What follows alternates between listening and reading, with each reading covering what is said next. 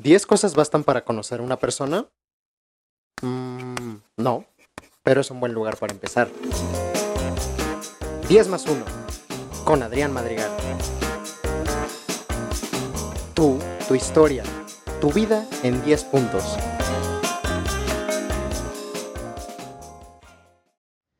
Hola, ¿cómo están? Bienvenidos a 10 más 1, el podcast donde yo, Adrián Madrigal, les hago cada semana a todos nuestros invitados la siguiente pregunta. Si tuvieras que definirte con tan solo 10 cosas, ¿podrías hacerlo?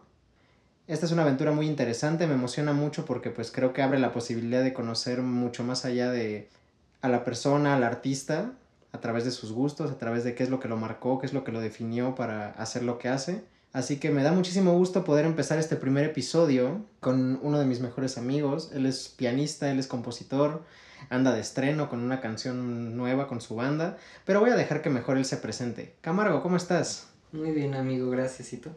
Pues todo bien. Aquí, pues no están ustedes para saberlo ni yo para contárselos, pero esta es la segunda vez que grabamos este episodio.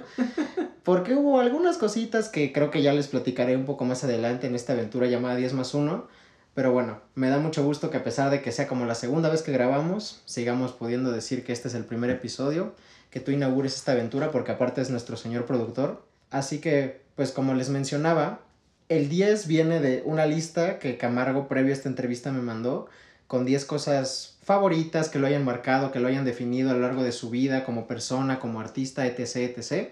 Así que pues mi primera pregunta para ti sería, ¿te costó trabajo hacer la lista? Sí, demasiado. O sea, es que cuando me dijiste, hazme una lista de 10 cosas que te hayan marcado, uno se pone a pensar y dice, manches, tengo 23 años, pues hay un buen. Y me entró como el síndrome Peña Nieto de no poder nombrar ninguna, porque, porque sí empiezas a, a pensar como de, tengo una limitación muy específica de 10 cosas que en el momento en el que te pones a escribirla, empiezas a ver que chance hay más o, o empiezas a tener que jerarquizar a ver cuál se queda afuera, cuál se queda adentro. Es todo interesante, está divertido. Ok, y bueno, antes de que empecemos ya de lleno a diseccionar tu lista, ¿tiene algún orden específico? ¿Te costó trabajo ordenarlo? Simplemente fue como, como fue fluyendo, ¿no? Vaya, este, esto me marcó uno, y no es como que sea el número uno, ¿no? Sí, no, o sea, no tiene ningún orden, de hecho, nada más hice como lluvia de ideas. y cuando dije, no manches, tengo como 20, fue cuando empecé ya a depurar y a clasificar, pero sin poner una sobre otra nada más, las que sí tenían que quedar dentro. Excelente, pues bueno, ya como les dije, acá el muchacho es músico, ya tendremos tiempo al final del programa para que haga su ronda de comerciales, para que sepan dónde lo pueden encontrar, qué es lo que ha hecho. Pero pues les advierto que va a ser una lista llena de mucha música y espero que pues tomen notas si no están familiarizados con alguna de las cosas que vamos a decir, pues a lo mejor descubren algo interesante que a lo mejor podría ir en su propia lista de 10. Así que vamos a empezar. El primer inciso es, me parece, un músico que se llama Gianni, pero específicamente una canción de él que se llama Aria. Platícanos un poco. O sea, Gianni es un compositor de, de un género que yo estoy totalmente en contra de encapsular géneros y cualquier otro aspecto en una caja muy específica, ¿no? Entonces, bueno, dejando eso de lado, Gianni hace música para un género que se llama classical crossover, que pues prácticamente él fue el que lo inauguró. Él fue de los pioneros en este género que junta el mundo pop y rock con el mundo clásico. Chance tomando la estructura formal de una composición o de una canción del mundo pop y metiéndole una instrumentación orquestal que pues pertenece más hacia lo clásico, ¿no? Entonces desde, desde chiquito siempre se me hizo muy interesante su música, como muy fresca, muy nuevo. Y, y la, la, canción que mencionas de Aria es porque es una canción en la que está toda la orquesta pero son dos chavas cantando, que hasta donde sé, o bueno, hasta donde yo he investigado, no, o sea, la letra no, no significa nada, no está en ningún idioma, simplemente son, son melodías que se van complementando entre las dos. Y de chiquitos mi, mi mamá cuando nos ponía esta canción nos decía que cada una de las voces éramos mi hermano y yo, que si no peleábamos podíamos estar así como súper en armonía y súper bonito como sonaban estas dos voces, o pues pelear y que no fueras. no mames, y aparte, o sea, de, de la pequeño, del pequeño research que, que hice de este muchacho, esa parte como muy interesante que él tiene una carrera en psicología, ¿no? Y aparte destaca mucho que era como un prodigio musical porque no leía la música y aparte no, nunca tomó lecciones para aprender a tocar un instrumento, ¿no? O sea, como sí, no, nunca tuvo una educación musical formal per se, pero pues ahora sí que los que son natos son natos, ¿no? Es correcto. ¿Y por qué dirías que, que Gianni te marca de algún modo? Específicamente esta canción, o sea, digo, ya nos dijiste lo de tu hermano, pero ¿qué, qué lo relacionas hacia ti como músico? Pues simplemente como Mira, no, no, sabría yo decirte si, si por el hecho de haberlo descubierto o haberme familiarizado con su trabajo desde una edad tan temprana, desde chiquito empezó a resonar mucho conmigo, ¿no? No sé si eso tenga algo que ver, pero un hecho es que sí, desde chiquito me pude relacionar con su música. Digo, obviamente no puedo decir que siempre la he entendido porque antes no entendía nada de música, pero siempre la disfrutaba, ¿sabes? dentro de, lo que te acabo de decir, de, era algo muy fresco, muy nuevo, único, la verdad, o sea, tiene incluso conciertos, presentaciones históricas en lugares que ningún otro músico tiene siquiera autorizado tocar ya, ¿sabes? En, el, Coliseo Teotihuacán, ¿no? Si no mal me equivoco. En la Acrópolis de Grecia, o sea, sí ha hecho como cosas muy, muy padres. Creo que el último concierto así grande, grande que hizo fue en las faldas de las pirámides de Egipto. Ah, Entonces imagínate, tienes el escenario enorme con tus mil bocinas, con toda tu orquesta y de fondo tienes las tres pirámides y la esfinge, o sea, impresionante. No, man, poca madre. Pero bueno, ahora pasamos al inciso 2 de la lista del caballero. Vamos con una película, pero igual yo creo que muchos la conocen y si no, pues los invito a verla. Yo la vi hace mucho tiempo. Agos Rush, o como se tradujo acá en la región 4, Escucha tu destino o algo así, ¿no? Digo, nunca la he visto en español, pero sí. Pero bueno, pero alguna vez te apareció así como de Escucha tu destino y dije, como de esa película yo la conozco. Pues, ¿qué onda? Platícanos. Ay, pues es una película muy especial porque Mm, salvo algún musical o alguna comedia como High School Musical o cosas así más juveniles, por así decirlo, más para, para un público juvenil o incluso infantil, pues no, yo, yo no recuerdo haber visto otra película que su temática y la historia eh, funcionaran o giraran en torno a, a la música, ¿no? Entonces, también yo estaba bastante chico cuando salió esta película, pues ya de tener que como 10, 12 años, yo creo. Seguro más. este, entonces fue una película que desde, desde la primera vez que la vi me gustó mucho, como que el hecho de que la historia gire en torno a la música y la música sea la que una persona así resuelva problemas y cosas así, no sé, desde chiquito como que e, esa película en específico la recibí con, los brazos abiertos y, la respuesta que tuve como por parte de la película, de lo que me dio, lo que me dejó, también fue, fue muy bonita, ¿no? Y pues cuando yo era chico y empecé ya a incursionar más en la música y, gané un concurso de composición y cosas así, eh, antes de, ir justo a la premiación de, ese concurso, que era en, en Washington, D.C., mis papás me la quisieron volver a poner así como antes del viaje para recordar la película y pues todavía tuvo mil veces más sentido que, pues supongo que la vez que fuimos al cine a verla. Sí, claro, ¿no? Y aparte es como un cuento de hadas eh, a todo lo musical, ¿no? Porque es como esta historia de este niño que justo a través de la música vuelve a reencontrar la familia que nunca tuvo. Y ahorita como que lo conecto mucho con lo que dijiste en el inciso pasado con Yanni, que es una película que, que como que tiene una banda sonora muy ecléctica, ¿no? Porque justo tenemos este lado de, de la mamá, que es una chelista, ¿no? No me dejarás mentir, de la música clásica y, o sea, su papá que es como más rockero, ¿no? Y que combina como estas dos corrientes y pues crea algo, pues, poca madre, ¿no? Que finalmente la metáfora es el niño, ¿no? Que tiene como esta sensibilidad musical. Sí, es como Hannah Montana. Lo, mejor, de dos mundos. A huevo. Mierda. Pues ya no vamos a poder seguir la entrevista. Te la perdono por ahora. Excelente, maravilloso. Pero bueno, ahora pasamos a algo mucho más interesante, mucho más clásico, El fantasma de la ópera. Uh, buena historia. La, por favor, o sea, compro historia. Mira, le voy a dar un trago, o sea, que esté de testigo que le voy a dar un trago para comprar la historia.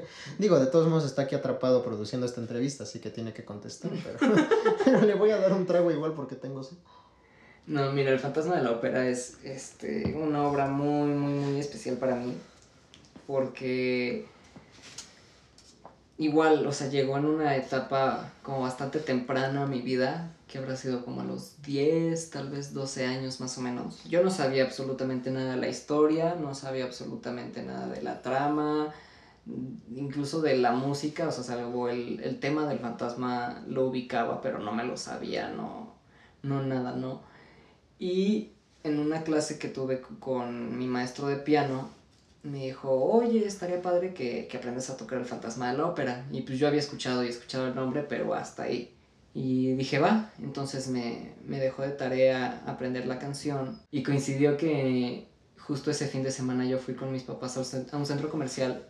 Y pues ya ves cómo están siempre en las tiendas de Sanborns anunciando los últimos conciertos, películas, todo en, en las televisiones que tienen, ¿no? Y precisamente estaba sonando el fantasma de la ópera y pues ya con eso me llamó la atención porque pues lo traía súper fresco de pues esto es lo que estoy viendo en mis clases, ¿no? Y era justo una presentación de Sarah Brightman que yo en mi vida había escuchado hablar siquiera de ella, no sabía quién era, no sabía qué hacía música y qué tipo de música hacía, ¿no? Pero en mi cabeza esa fue la conexión de, ay, no inventes, o sea, qué padre que lo que estoy escuchando aquí en una tienda por azares del destino es lo que me estoy aprendiendo en mi clase. Y bueno, mi papá como que vio esa magia y me compró el disco que estaban poniendo en la tele, que igual ellos no sabían de quién era, pero pues vieron cómo me atrapó.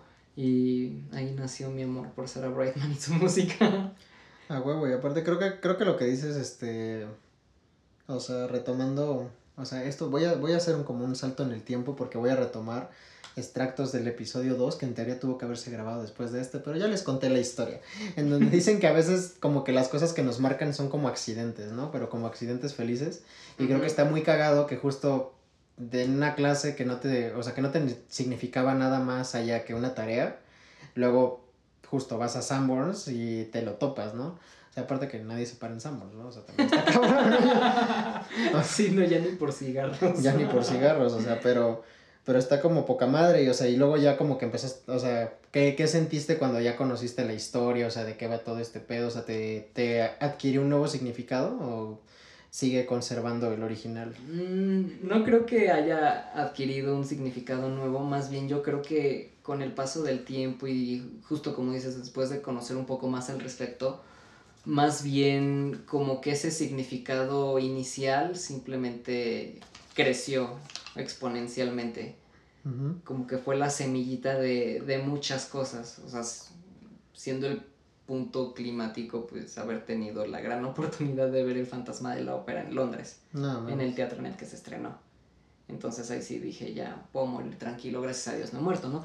Pero... Justo estábamos hablando de morir en la mañana. Sí, no, no hay que hacerlo. No, no, no. todavía está todo bien. Pero sí, o sea, me, me enamoré de la historia, tanto la historia inmersa en la obra como toda la historia que hay alrededor de ella, como el compositor la escribió para, justamente para Sarah Brightman porque estaba enamorado de ella, la escribió para su voz, Sarah Brightman fue la primera protagonista de, de la obra cuando se estrenó, entonces es una historia que desencadenó mucha historia, ¿sabes? Sí, claro. ¿Tú qué crees, tú qué crees que sea ahorita ya como que divagando en el tren del pensamiento, tú qué crees que sienta alguien, o sea, en este caso cantante Sarah Brightman, de que alguien le escriba algo, o sea, exclusivamente para ellos, es como de, tú mujer o tú hombre, puede ser también, te escribí esto, porque esta es tu voz, porque este es tu personaje, y dos, o sea, aparte de que fue para ti, que luego sepas que es un un hit acá, o sea, ¿tú qué crees que haya sentido? Lo que inició sus carreras, básicamente. ¿Tú qué crees que haya sentido? Pues justamente cuando, cuando vas empezando en, cualquier carrera artística, pues todo es como tan, tan difícil, o incluso te lo pintan también a veces más difícil o, más complejo de lo que realmente es, que, asusta, ¿no? Y, pues que alguien llegue y te diga, hice esto para ti y también que sea en un lenguaje que tú pues de una manera u otra conoces, siento que ha de ser una experiencia increíble, ¿no? Como verte a través de los ojos de otra persona, literalmente, pero digo, no va a tener mucho sentido la, lo que voy a decir literalmente, pero sería como verte a través de la música de alguien, porque es ver cómo, como qué siente esa persona o qué intentó reflejar de todo lo que sí siente, porque muchas veces es muy complicado, dices, quiero hacer una canción, una composición que hable de tal o que evoque tal sentimiento, pero es como de, a ver, hazlo y lógralo, y muchas veces, muchas veces lo logras, pero también, pues depende de persona en persona, ¿no? Si yo compuse esto para no sé, crear nostalgia, te lo enseño y puedes decirme, no manches, sí, o sea, me, me puso muy nostálgico, pero ¿sabes qué? También me puso muy feliz por tal, tal o tal. Entonces también cómo lo va recibiendo cada persona es muy distinto. Entonces, pues, que te escriban una, una obra musical a ti por, por el afecto que te tienen o por los ojos con los que te ven, pues eh, ha de ser algo muy, muy padre. Ha de estar cabrón, o sea, y aparte creo que como que subrayaría mucho una idea, o sea, como extrayendo de lo que dijiste que la música es un lenguaje completamente diferente, o sea, y muy interpretable. Porque como dices, o sea, una creo que la creo que una misma canción no la, no la escuchas igual dos veces, en el sentido de que pues si escuchamos algo, no sé, una, una cortavenas, no es lo mismo que la escuches cuando te acaban de cortar que cuando estás a toda madre viviendo la vida loca, ¿no? O en el antro a las 2 de la mañana, ¿verdad? No es correcto, o sea, digo, ese es como un intermedio de los dos estatus. Pero no, ma, pues está muy chido. Y como te digo, creo que es muy padre encontrarse este tipo de accidentes, ¿no? O sea, de que, güey, pues pasa, ¿no? pasa en la vida, pasa en las películas. También pasa en la pandemia. Ánimo. bueno, pasamos al puesto número 4, que está muy chistosa la lista de Camargo, porque dentro de un mismo puesto normalmente mete como dos o hasta cuatro cosas. o sea, como que burló mis reglas. O sea, digo, no es que hubiera muchas. Ups. Pero bueno. Sorry, sorry. Voy a empezar por el, por el punto que creo que es importante, más significativo para el caballero. 4.1 un músico, Ludovico Einaudi, pero específicamente nos señaló la banda sonora de una película, Intouchables, Amigos Intocables, creo que la, la tradujeron por acá, en este Amigos, Amigos. Pero bueno, este podcast es de usted, no mío, así que proceda, por favor. Bueno, o sea, sin, sin ánimos de spoilear a, a, nadie en la audiencia, si no han tenido la oportunidad de ver esta gran película, véanla. Esa es la película en la que yo descubrí la, la música de Ludovico Einaudi, que es un compositor italiano del género minimalista, que es de estos géneros otra vez que a mí me choca como encasillar, pero está como en el límite entre lo clásico y, y otra vez lo, lo, popular, lo contemporáneo. Y no sé, o sea, es que cuando yo vi la película, en sí la película es muy bonita, muy, muy buena fotografía, tiene un mensaje increíble, pero pero totalmente, si quitaras la música de la película, siento que no tendría ese mismo impacto. Entonces, la, música de, de, Ludovico Einaudi en esta película a mí me despertó un wow, ¿qué es esto? Es un mundo totalmente nuevo para mí. Y, y, pues me sigue impactando a la fecha. O sea, por ejemplo, yo, yo sigo escuchando mis primeras composiciones, de las cuales incluso tú ha sido partícipe. Es correcto.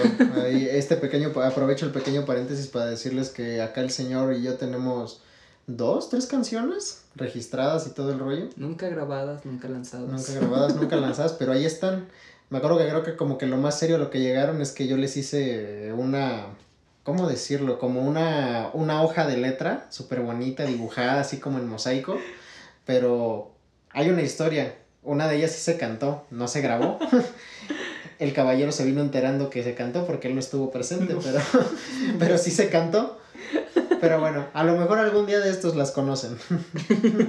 Pero bueno, prosigue.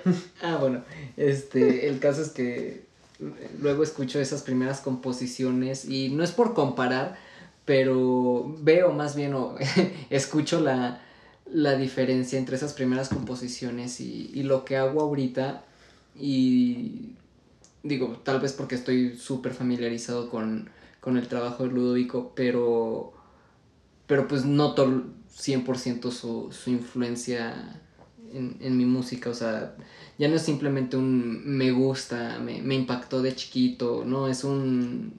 Me, me, ha moldeado a quien soy musicalmente el día de hoy. y que pues también en lo personal, porque uno cuando hace música, de cierto modo, pues si la haces para ti, bien, ahí queda y ya. Pero normalmente lo haces con un objetivo de que la gente la conozca, que la gente le guste, que la gente se pueda sentir también identificada, le ayude, mil cosas, ¿no? Entonces, sentir como la trascendencia de, de esa película y de esa música a quien soy hoy en todos los sentidos, pues por algo se ganó su, su lugar en esa lista. Es correcto.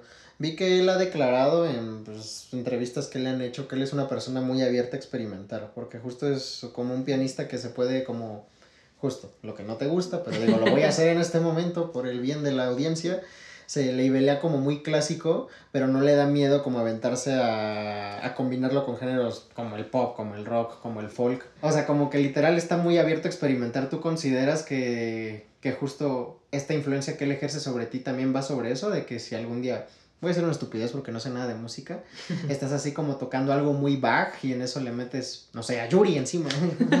no, sí, incluso es algo que yo he experimentado componiendo. O sea, Ludovico sí es, o sea, se nota que es un músico muy experimental. O sea, incluso escuchando su música cuando ya tiene más arreglo y no es nada más piano, mete como técnicas muy modernas de, de cuerdas o, de los instrumentos que sean. O sea, por ejemplo, los violines les, les, les pone que se deban de tocar como atrás del puente, que es como donde ya ni hay sonido, pero es puro ruido. O sea, son cosas muy experimentales que él lo ha logrado de una forma muy, muy padre.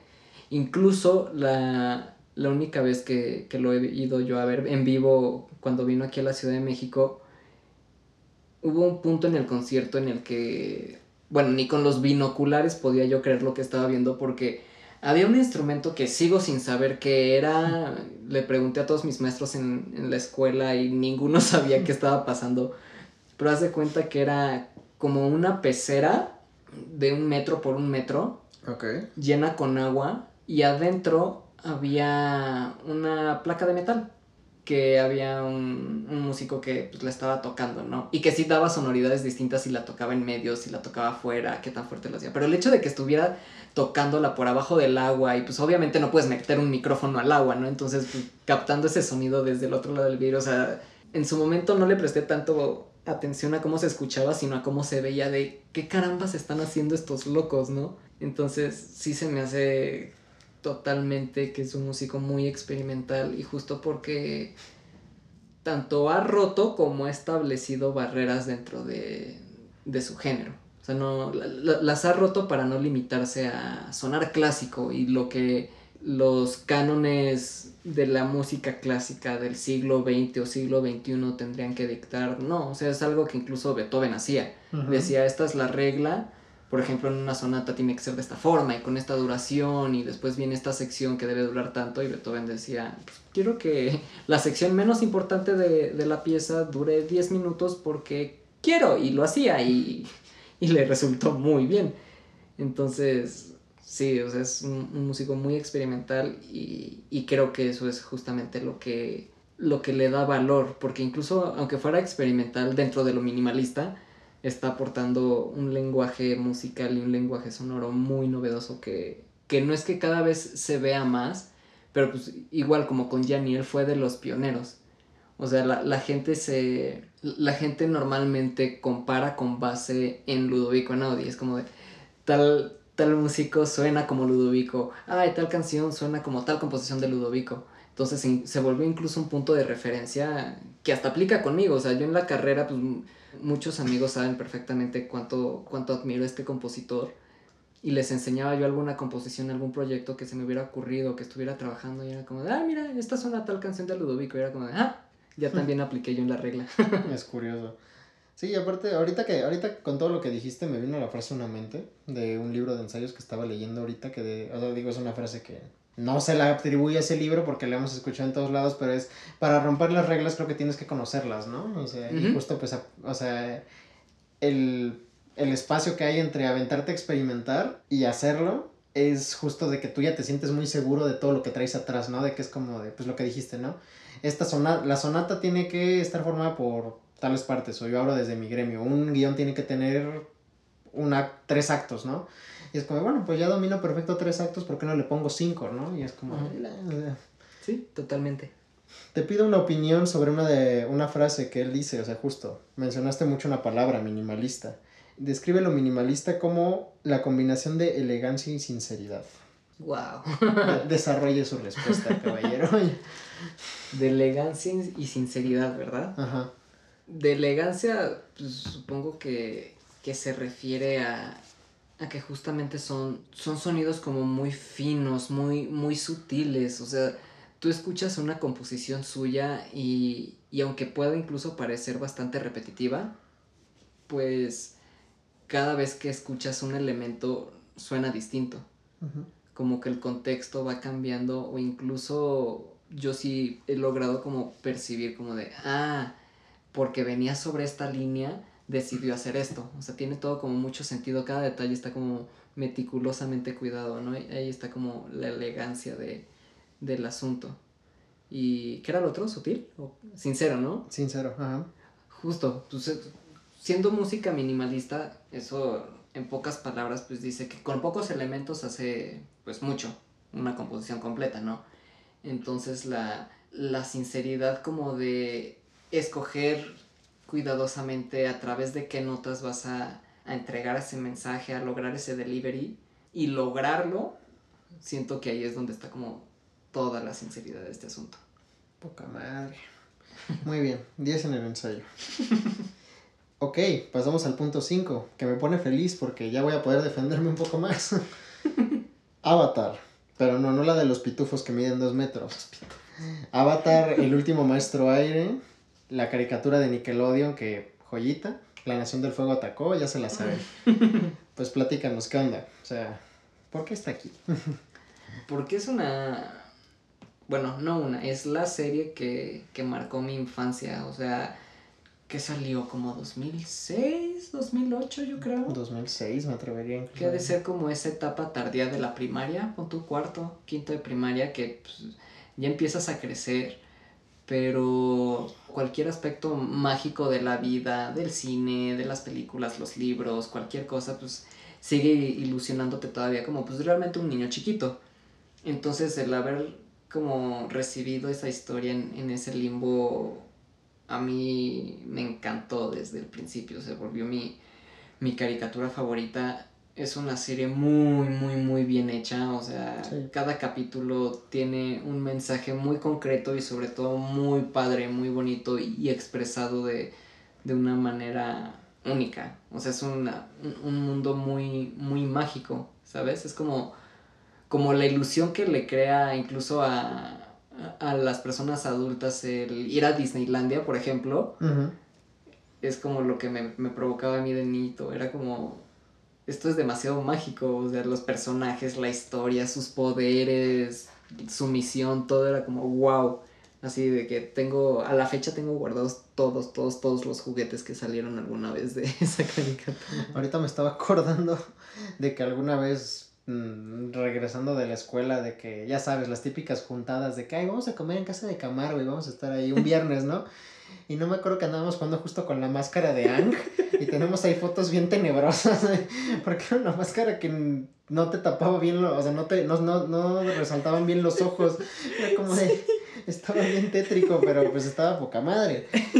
Y o sea, anécdota aparte, concuerdo mucho con lo que dices, te digo, ya, ya, ya, ya me siento un poco más seguro de opinar aquí, que es una serie que evoluciona muy bien, ¿no? Porque, o sea, porque hasta yo lo puedo, o sea, hago como el símil de que como que creció con nosotros, digo, no es muy larga, son 61 capítulos. Y cortitos, de 20 minutos. Sí, de 20 minutos. Pero pues, o sea, sí tuvo su buena temporada en el aire. Pero pues la, la primera temporada o sea, como que sí te pintan esta épica de tenemos que detener a la Nación del Fuego, acá este morrito es el avatar y tiene que salvar al mundo. Pero como que eran capítulos muy autocontenidos, era como de la aventura del día y pues, o sea, se reían, peleaban contra el villano, shalala. Y luego justo cuando llega el final de la primera temporada, pasamos a una segunda temporada que ya es mucho más ambiciosa en temas, mucho más hilachada en cuestión de trama, y la tercera temporada una locura, o sea, literal, o sea, se notó como una evo o sea, se nota como una evolución y que siento que nosotros también la podemos como hacer nuestra, ¿no? Porque es como de, todo lo primero es como muy infantil, o sea, sabes que sí hay como cosas serias ahí, pero luego ya como que justo ves el crecimiento de estos personajes, o sea, creo que algo muy bonito de cuando creces como con un producto así, es ver que el personaje que tú topaste, en este caso Ang, ¿no? Que era un niñito, pues, pues era, es un niño, ¿no? Es un niño que le gusta jugar, le gusta tirar la guasa, ¿no? Por, decir alguna, por decirlo de alguna manera. Y lo ves ya al final de la serie que, pues digo, no pasó ni un año porque pues se desarrolla como en un verano la serie, ¿no? Pero pues lo ves como, como creció, como ya hizo suyo este, esta labor de héroe casi mitológico, de que pues, güey, pues el mundo depende de mí y a todos los demás que lo rodeaban ya es como de, wow, o sea, también ahorita que lo dices creo que también es como una, una serie que marca mucho nuestra amistad, porque me acuerdo que algún cumpleaños tuyo fuimos a verle el, horrible live action de M. Light al cine y fue como de, no, hermano, no. Y ahorita con eso de que Netflix quiere hacer otro live action es como de todo mal, o sea, dejen en paz. No, todo estaba bien. Porque estaban los creadores, pero luego se salieron. Ahí luego podrán opinar en las redes sociales si está bien que hagan live actions de cosas que en caricatura funcionan muy bien. Yo personalmente creo que no. Carlos Camargo puede que esté de acuerdo conmigo. Sí, totalmente. Pero bueno, una pregunta que tú me hiciste en la primera edición de este episodio. ¿Personaje favorito? Mmm no sé, es que chance decir que Ang sería muy cliché en ese sentido. Mm, yo creo que el tío Airo trae, trae el balance perfecto entre comedia y sabiduría entregado de una manera... Uf. no, y es un personajazo. O sea, y va muy de la mano del que es mi personaje favorito, que es Zuko. Que, o sea, la verdad es que a mí, o sea, creo, la, la volví a ver hace poco, hace poco en septiembre. Pero pues digo, este año, ¿no? No, ya no fue este año. Bueno, tú entendiste. el punto es que la volví a ver y pues justo ahora ya la puedo ver como con una perspectiva de, ah, bueno, cómo está escrita, cómo se desarrolla todo. Y Zuko es un personajazo, o sea, toda la evolución que tiene, los conflictos que maneja. Y cómo recae, y recae. Y recae. y, o sea, y creo que eso es lo padre que nos hace reflexionar las historias, ¿no? De que es como el drama, o sea, poniéndolo de esa manera, el drama es como, no, no, no tiene la obligación de imitar a la vida, pero cómo se parece. Y creo que podemos empatizar mucho con un personaje que, que es imperfecto como nosotros, que es como de, güey, pues... Él habla por ti. La Cállese. que es como de, pues sí, me equivoco y la cago, y, pero pues finalmente, o sea, creo que algo muy bonito, digo, les voy a hacer un spoiler de una serie que salió hace pues ya casi más de, de 12 años, pero cuando se reencuentran ya como en el clímax de la historia, el, el tío Airo y Zuko, que el güey le dice como que el tío lo abraza así como, pues como siempre, ¿no? Le dice, pues qué pedo, o sea, pensé que estabas enojado. Y dice, no, no estaba enojado, estaba triste porque pensé que te habías perdido, pero lograste volver a tu camino. Y es como de, güey. Sí. y es como de, ah". Tendremos 50 y seguiremos llorando con esas escenas. Mm, esa y otra en la temporada 2 cuando Airo va a hacer su súper. y entonces, o sea, como que se la pasa todo un día ayudando gente y entonces te das cuenta de que el súper lo estaba haciendo porque le iba a hacer una ofrenda a su hijo. O sea, y se pone a cantar y a llorar al final, es como de sale. Y luego cuando ves que ese capítulo se dedicaron a un animador que justo se murió, fue como de chale, o sea, doble chale. doble chale. Pero bueno, si no han visto Avatar, háganse el favor de verla. Neta, creo que se van a llevar una sorpresa. Bueno, siguiendo con la línea de cosas que, digamos, definieron nuestra amistad en una etapa muy temprana, aquí va un libro. Un libro que, dato curioso, yo le regalé a este caballero sin saber, o sea, sabía de qué se trataba, pero sin leerlo, sin saber si estaba bueno. Pero me acuerdo que mi crush youtuber en ese momento, a la que no vamos a mencionar para que... Sí, es cierto. para que eventualmente la pueda yo entrevistar. ¡Wow! La pueda yo entrevistar en este bonito podcast. Lo recomendó y entonces pues di con el autor que también a, la fecha es un youtuber que pues aparte de recomendar sus propias obras recomienda otras. Escribió y dije, yo creo que esto le puede gustar al caballero. Play de Javier Ruescas. Wow, es que qué te puedo decir de, de Play sin spoilear.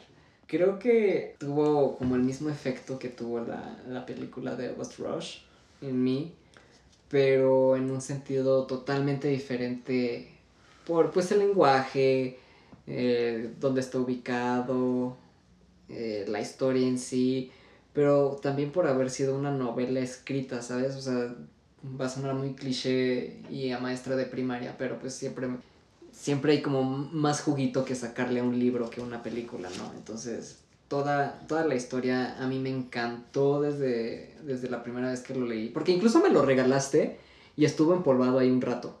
Y yo Ah. leía y leía y Ah, leía cámara. la contraportada. Cámara, yo esa no me la sabía. Porque estábamos jugando videojuegos. Es estábamos cierto. más ocupados. Es cierto, es correcto. Pero yo leía y leía la contraportada y decía, pues la neta sí suena padre. O sea, sí lo voy a leer un día de estos hasta que gracias a Dios llegó ese día y wow, o sea, la historia me, me atrapó cañón. Y sobre todo porque desde los primeros capítulos, desde el, el ir conociendo apenas a los personajes, yo me súper identifiqué con, con Aaron, uno de los dos personajes principales de, del libro, porque igual es, es músico, yo me identificaba mucho como con su personalidad, su, su forma de pensar, lo que quiere expresar a través, a través de sus canciones. Entonces, llegó incluso un punto en el que, investigando de, del libro, bueno, ya de, de la trilogía, cuando ya estaba como más avanzado todo, todo ese asunto, vi como que ya estaban en, en proceso de vender los, los derechos del, del libro para hacer la película, ¿no? Y, y lo que hice fue meterme a internet, buscar el, el nombre del, del autor, de Javier Ruescas, di con un blog suyo que tiene o tenía en, en línea, la verdad ya, Tiene, me parece. ya no sé si siga con ese blog. Pero bueno, el caso es que logré contactarlo a través de este blog diciéndole, pues, primero como felicidades, está increíble, muchas gracias por habernos regalado esta historia. y le dije, no tienes idea de a qué nivel Aaron impacta en mí y cómo resuena conmigo. O sea, yo soy Aaron, tengo... Tengo amigos que me tienen guardados en su celular como Aaron por este libro. Un saludo a Natalia Santiesteban. sí, claro. La Making Me Fearless. Eh, y, y le dije, cuando vayan a hacer el cast para la película, porfa considérenme. Y me respondió. Mira, eso, eso es lo poca madre, ¿no? O sea, y sí- respondió. siento que a veces tiramos esos mensajes como de, pues cámara, estoy en mi Nadie momento. lo va a ver. Estoy en mi momento de fan, no lo va a ver, o sea, ni siquiera le, le va a aparecer.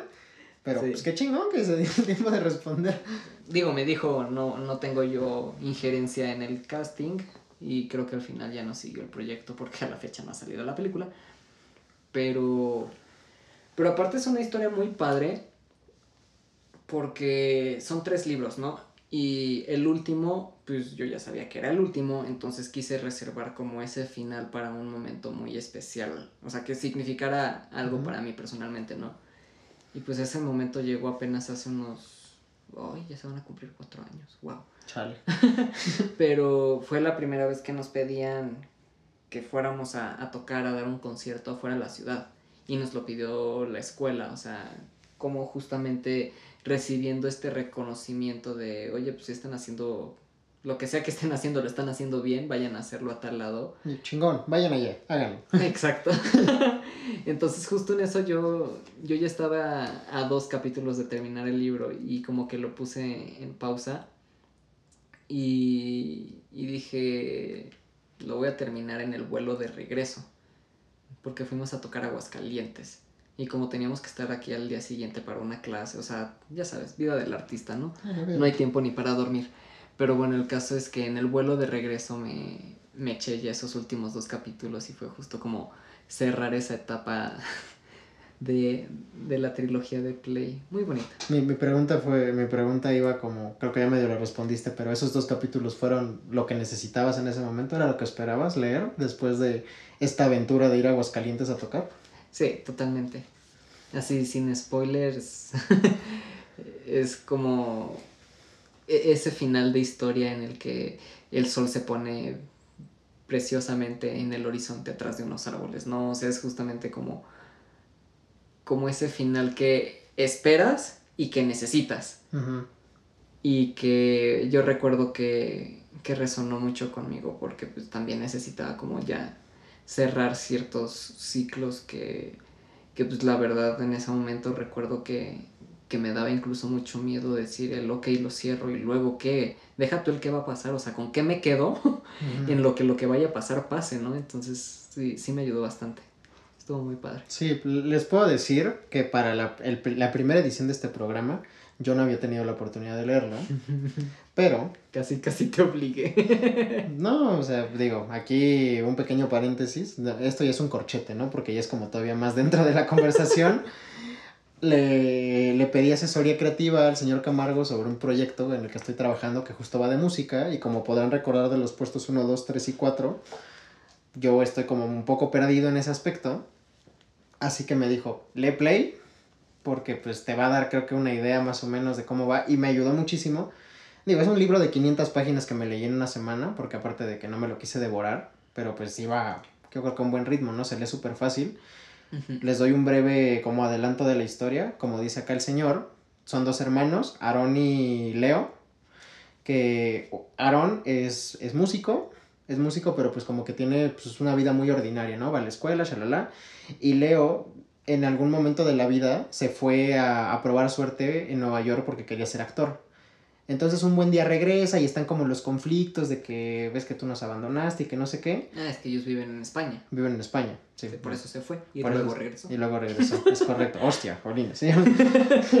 El punto es que por circunstancias de la vida, este Leo, que es como un personaje muy ambicioso, es un personaje como que ah, muy actúa muy de, ay, ¿cómo se llama de esto? De... Visceralmente. Visceralmente, o sea, es de que pues lo hago y si la cago pues ya lo resuelvo después. Un día se encuentra con las composiciones de su hermano que las tiene guardadas porque es como de, pues es música para mí, o sea, yo las grabo para mí solito y de alguna manera las mueve en YouTube y se empiezan a volver famosos. Y literal, este, como que hacen una pantomima de que, ok, tú compones, yo soy la cara del grupo, y o sea, ya es toda una aventura muy cañona.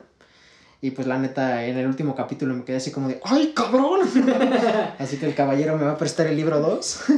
Pero bueno, les recomendamos mucho Play. La verdad es que ahorita que ya justo tuve la chance de leerlo, o sea, creo que ahí cuando recomiende mi Twitter al final del episodio, podrán buscar ese tweet. Pero yo creo que era justo lo que buscaba en esta etapa de investigación, que es como de la universalidad y la pasión que transmite la música, ¿no?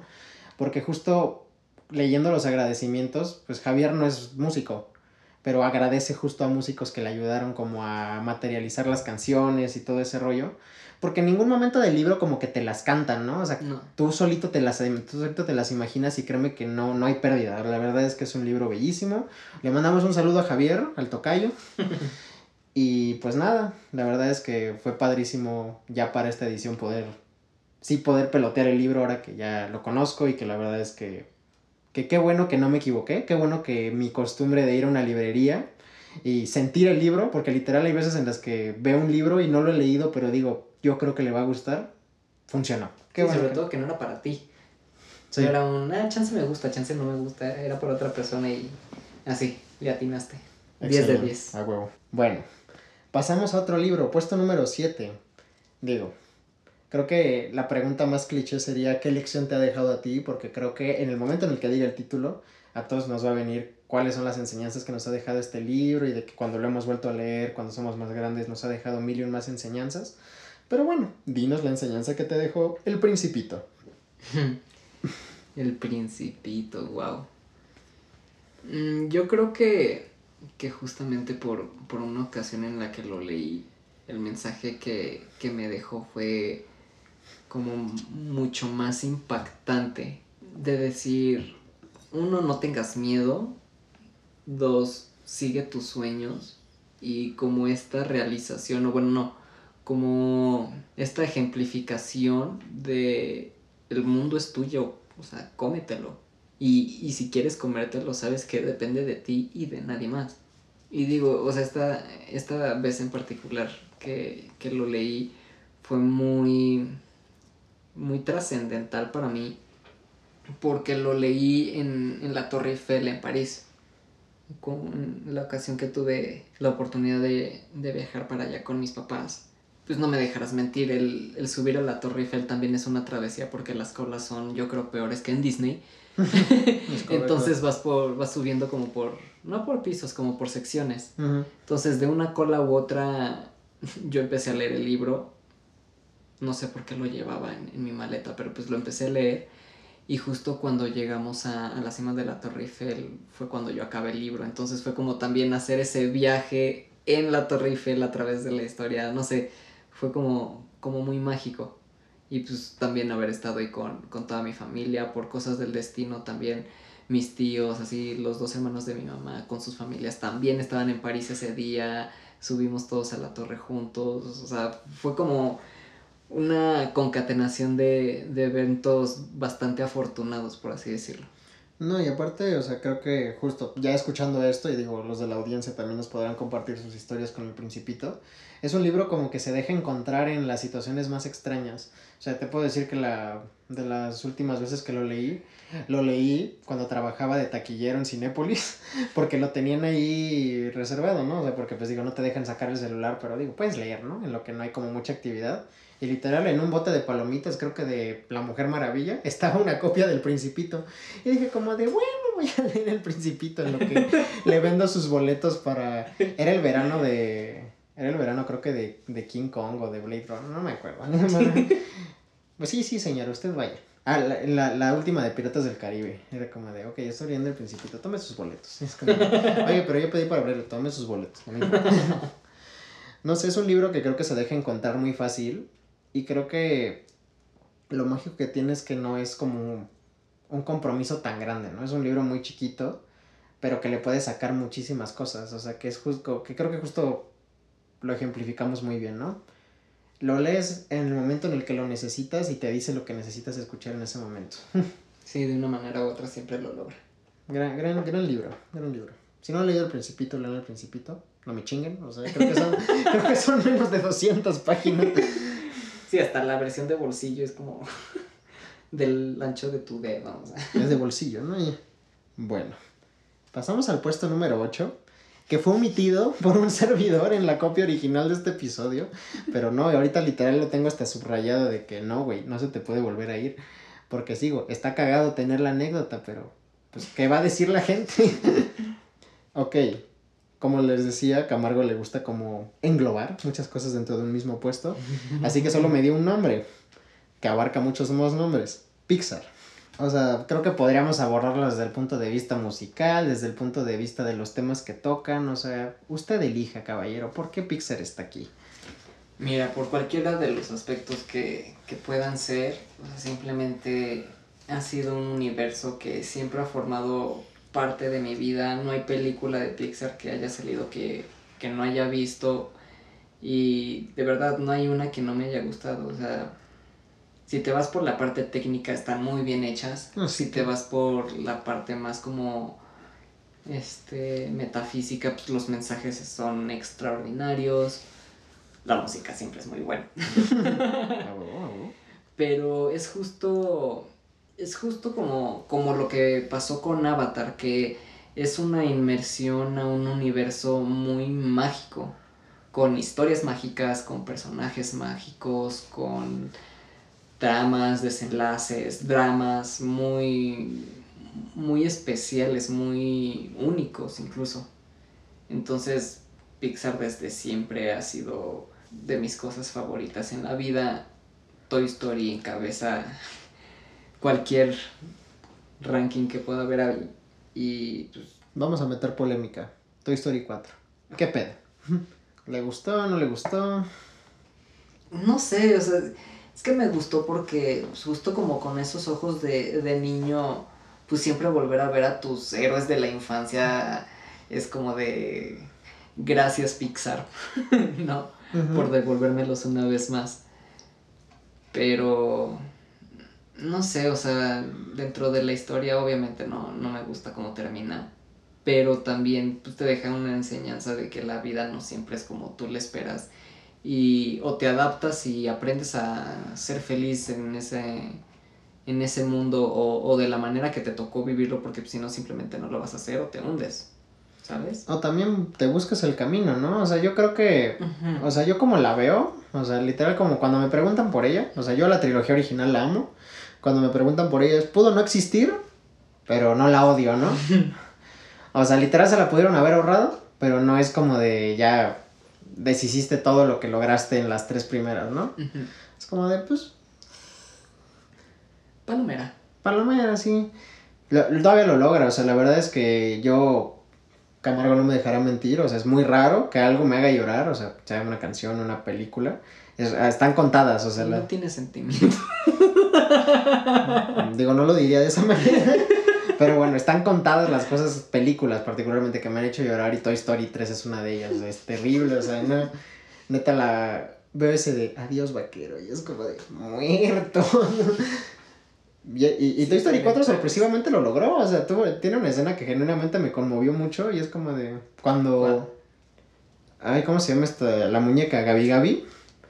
Cuando dicen, no, es que ya no sé qué, y, y, y encuentran una niña que, que está como perdida en la feria y está llorando. O sea, neta, como que me conmovió mucho de que es que si no me quiere, ¿qué? Es como de tú ve, o sea, y justo que, le- o sea, como que me, me, me movió mucho la escena de que la niña le jala el cordón a la muñeca y le dice como de yo voy a, yo voy a cuidar de ti o algo así. Y, o sea, y justo como que la niña agarra valor para, una, una, una estupidez, pero que para un niño es el mundo, ¿no? acercarse a la, a la guardia, decirle como estoy perdida, ¿no? Porque pues ella Sí. está, o sea, estaba perdida en un espacio de 4x4 en una feria donde había todo, ¿no? Pero pues creo que a todos cuando éramos chavitos se nos acababa el mundo cuando no encontrabas a tus papás, ¿no? Sí, claro. O sea, literal esa escena así fue como de, ay, güey. O sea, Sí, basta ya. y bueno, ya no. Adiós, vaquero. A ver, top, top 3.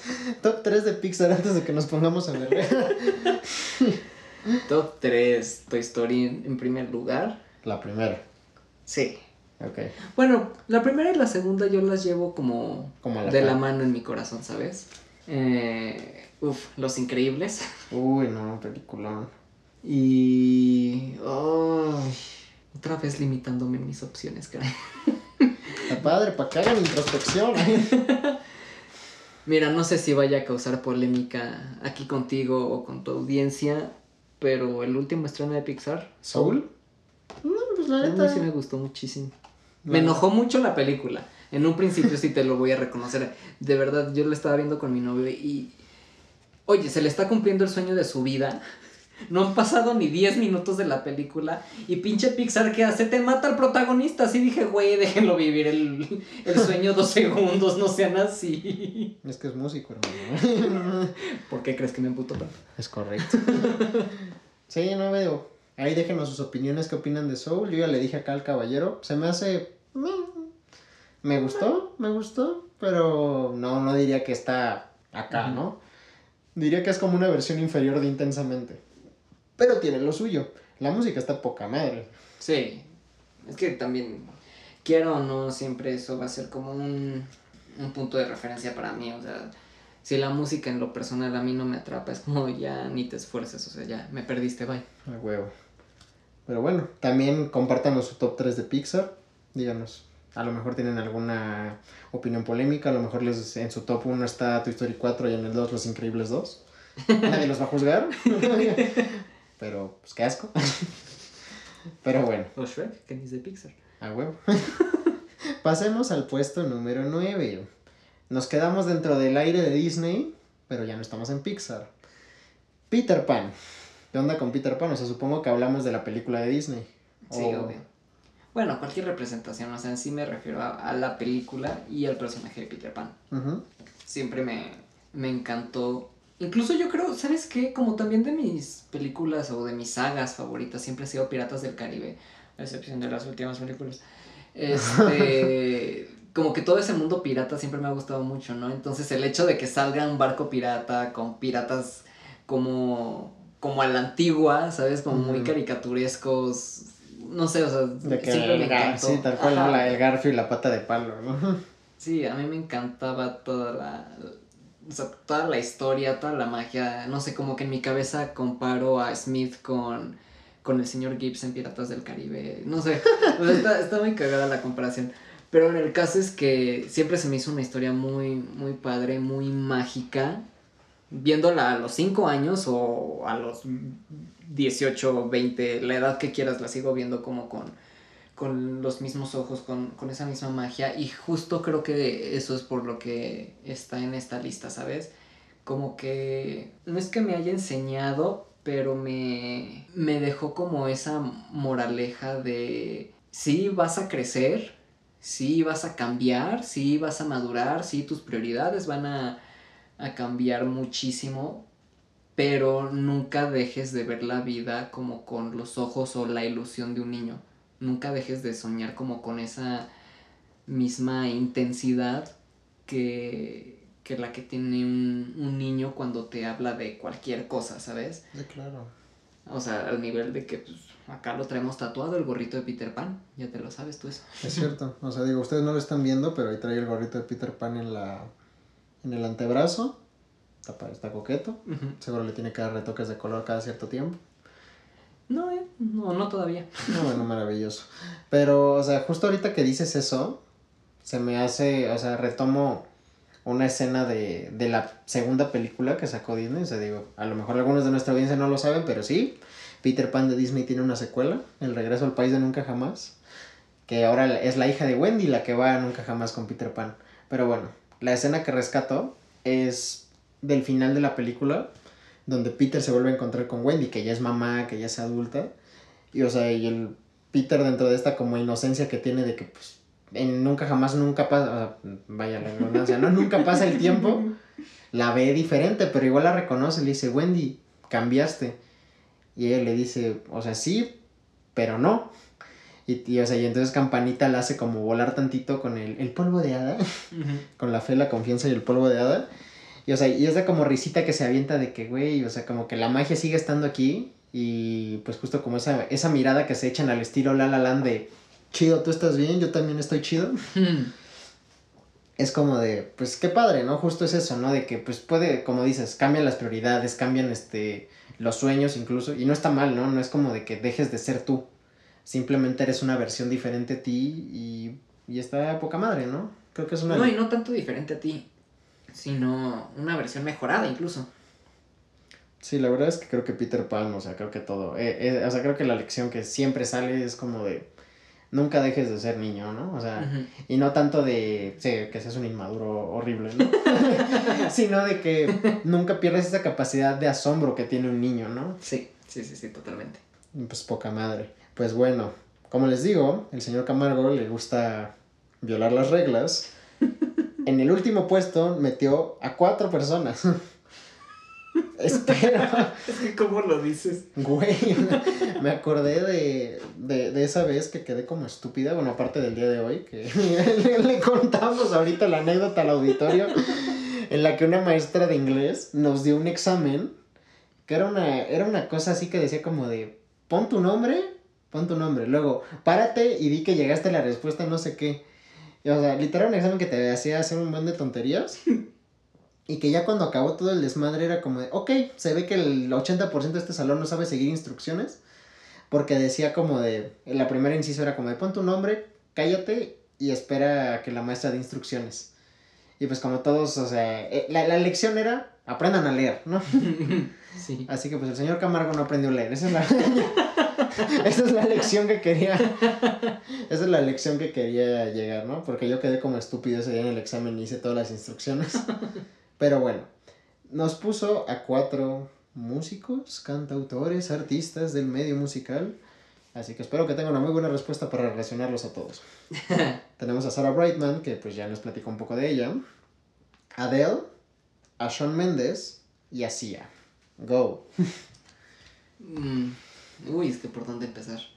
O sea, es que decirte que, que cada uno me ha influenciado a su manera, pues se va a quedar muy corto a, a lo que te pueda decir, pero tampoco se trata de que este podcast parezca película de Harry Potter. Entonces, uy, Harry Potter me faltó en esta lista. Bueno, ese digamos que es el más dos, ¿no? De Harry Potter. Pero, o sea, de, de estos artistas específicamente, hay aspectos que. Que. es que ya usa mucho la palabra, pero no- es muy, muy. muy buena esta palabra, que resuenan mucho conmigo, no solo en lo musical, sino tanto de lo que hablan sus canciones, como el mensaje que transmiten sus canciones, y sobre todo un, un punto que, que para mí siempre es como muy importante, es esta parte como humana. O sea, quién es el artista abajo del escenario, ¿sabes? No, no solamente de, ay, sí, a qué, a qué entrega de premios fue y qué, qué vestido, qué outfit llevaba cuando fue al súper con su perro. No, o sea... o sea, como persona, esta, este artista cómo piensa y, y, cómo actúa a partir de esa ideología, ¿no? Y, y, pues son artistas que yo he seguido durante muchos años que puedo presumir que sé mucho de ellos, no, no como fan stalker de sé en qué día nació su abuelita. No, o sea, de, de justo proyectos personales o, cosas que han hecho abajo del escenario, lejos de, del reflector, dentro de sus vidas privadas, que es como de no manches, o sea, aparte de que su música habla de tal cosa, que transmite tal mensaje que conmigo pues tiene mucho sentido sus, ahora sí que sus acciones afuera del escenario lo respaldan. Entonces son cuatro artistas que independientemente de cuánto deseo tener la oportunidad de poder trabajar con ellos y dejar como mi granito de, de, arena también a través de una colaboración con ellos, a través de su música. En lo personal, siento que ya los conozco. Te digo, más allá de, de lo de lo stalker que pueda sonar. Pero pues simplemente quiénes son musical y personalmente hablando, ya con eso tengo para decir, te admiro, quiero conocerte y no nada más para sacarme la foto, sino para hacer algo juntos. No, y creo que esto que dices es muy importante porque trae a la luz este tema de, o sea, primero una frase que, spoiler, voy a decir en el episodio 2, no sé por qué lo sé, la neta creo que veo el futuro, pero es como de, nunca conozcas a tus ídolos, porque justo lo que dicen te puede decepcionar, o sea, o sea, justo, ¿no? Porque creo que esta, este rollo de la artisteada es justo eso, ¿no? Como que los vemos lejanos a nosotros, pero creo que cuando empiezas a, pues, hacer tus pininos, escalar y llegas a tener la oportunidad de, no sé, de cruzar como palabras, este, cruzar como palabras con alguno de ellos, te das cuenta de que, oh, sorpresa, son personas, ¿no? Son personas y creo que es algo, creo que muy valioso, como dices, ¿no? No es solo de que, ay, llego y me tomo mi foto con, pues, Adele, ¿no? Por decirte algo. Es como de yo profesionalmente, o sea, poniéndomelo como una meta, quiero, no sé, componer algo con, con Adele. Y que no sea solo como de, ah, sí, bueno, fue un trabajito, lo hicimos y ya chingón, ¿no? Fue como de que, ah, o sea, siento que yo aprendí de ti como tú aprendiste de mí, ¿no? Sí, sí, sí. O sea, más allá de conocerte, quiero que también me conozcas, ¿no? Sí, más allá de conocerte musicalmente, quiero conocerte. O sea, quiero tenerte en mis conversaciones recientes en WhatsApp. Ay, como de qué pedo, ¿se va a armar o qué? sí, te mando el avión. Pero sí, esa sería la respuesta correcta. Ok, a huevo. Bueno, creo que estuvo bien desarrollado el ensayo. Bueno, ahora sí, se acabaron los 10. No me comí ninguno, se lo juro aquí a nuestro público oyente. Pues bueno, dimos un viaje alrededor de este tiempo de las 10 cosas que han marcado aquí al señor Daniel Camargo. Como les digo, un músico, como lo habrán podido conocer a través de sus declaraciones, un músico muy talentoso que va que vuela para convertirse en alguien muy grande. Y bueno, Camargo, como pues lo dijimos al principio, este programa se llama 10 más 1 porque tú nos abriste un poco la puerta a conocerte un poco más a través de 10 cosas que te marcaron. Y ese más 1 es algo que yo te quiero regalar a partir de lo que leí, de lo que dije te puede gustar. Y igual que fue muy fácil considerando que nos conocemos desde hace más de 10 años. sí, un poquito. Este caballero y yo tenemos la costumbre de tenemos la costumbre de tomarnos una chela, un Smirnoff, o sea, usted póngale nombre a bebida etílica que te, que te pone en estado indecente cuando hablamos de proyectos o simplemente nos acordamos de las tonterías que decíamos en la secundaria y en la prepa. Así que Así que me tomé la libertad de prepararle una bebida que se llama Peter Pan, que está hecha a base de licor de mandarina, licor de durazno, este ron Malibu, Sprite y el último licor de melón, Midori, por eso es verde. bueno, Ahorita ya dije un buen de mentiras, pero bueno, van a tener la receta completita en el post de Instagram para que la puedan preparar, para que lo puedan presumir. Ah, sí, y como garnitura, en este caso la pluma del gorrito de Peter Pan, un manguito enchilado. Se ve delicioso. Así que-. Así que el señor Camargo nos podrá decir si lo va a probar y nos va a decir si Simón, si le gustó, si no le gustó, si lo recomienda, no lo recomienda. Ahí tiene un toque de Smirnoff de tamarindo. Ah, es correcto. Ahorita como que nos, Totalmente lo recomiendo. Con ese piquetito de esmino de tamarindo dice que está más suculento. Está delicioso. Sí, es que, o sea, ustedes no están para saberlo ni yo para contarlo, pero pues eh, el día de hoy decidimos como darnos tanto un buen McTrio de McDonald's como un Smirnoff de tamarindo. Después de la humillación que sufrí, porque acá el caballero hizo que se antojara como la comida del estilo, pero primero dijimos Burger King, y entonces como teníamos más cerca el McDonald's, ahí me tienen el automac. Le digo como de, ah, bueno, yo quiero un McTrio de nuggets. Y acá eh, el señor dijo, ah, pues pídeme una Whopper con queso. Y ahí me tienes, una Whopper con queso, caballero. Y yo, ¿qué pasó? La Whopper es de Burger King. Así que podemos decir que quedé como un Mac estúpido. Qué estúpido. Pero bueno, Pero sí. creo que podemos resumir esta relación como este tipo de aventuras. No me queda nada más que, Camargo, pues agradecerte por haber estado aquí, por ser el que abre esta aventura, por ser el productor de esta aventura. Y pues espero que nuestros invitados sigan este, animándose a venir, a compartir también sus 10 cosas y pues que podamos hacer una comunidad muy padre en la que digan como de, ah, no manches, este, ah, llamémosle invitada número 3 para no spoilear. también le gusta, también le gusta Harry Potter, así que pues está chido, ¿no? O sea, creo que tenemos ese punto en común del cual partir. Así que ahora es hora de los comerciales. Camargo, ¿dónde te podemos encontrar? ¿Dónde pueden encontrar todo lo que haces para que la gente diga, a huevo, voy a seguir este vato y en una de esas hasta quiero trabajar con él? Por favor. Bueno, pues la red que yo en lo personal más utilizo tanto para mi vida privada como para mi vida musical es Instagram. Estoy como de Camargo-music y pues en Spotify estoy como Daniel Camargo. Ahí tengo dos lanzamientos para que vayan a escucharlos. Espero les gusten y pues con mi banda acabamos de sacar igual nuestro primer sencillo que la verdad no es por nada, pero está bien padre. Se es un llama pinche rolón. se llama Ojalá me equivoque y nos pueden buscar como mimosa.oficial. ok, igual les vamos a dejar este, todos los links para las redes de Camargo, para las redes de la banda, para que se pongan truchas, para que lo escuchen y digan, a huevo, este güey es la verga, quiero ser su amigo. Pero pues nada, entonces este, les recuerdo que por favor este, escuchen el episodio hasta el final porque eso nos ayuda a que nos cuente mejor la reproducción, para que pues digo, la plática está padre, creo que, creo que nos estamos divirtiendo. Y a nosotros nos pueden encontrar, a nosotros, refiriéndome a Adrián y a Javier, o sea, yo mismo, nos pueden encontrar el podcast como 10 más 1 guion bajo podcast en Instagram, es la red que vamos a estar manejando por el momento. A mí en Instagram me pueden encontrar como arroba ad guion bajo madrigal, esa es mi cuenta privada. Y si les gusta escuchar, escuchar, leer tonterías, les dejo mi Twitter que es arroba soapypalacios21. Y pues nada, no me queda más que despedirme, agradecerles por estar aquí con nosotros y que estén pendientes. Si tienen alguna sugerencia de alguien al que les gustaría que le mandáramos este, una invitación a 10 más 1, pues no duden en hacerla. Y pues gracias, nos estamos escuchando la próxima semana. Esto fue 10 más 1.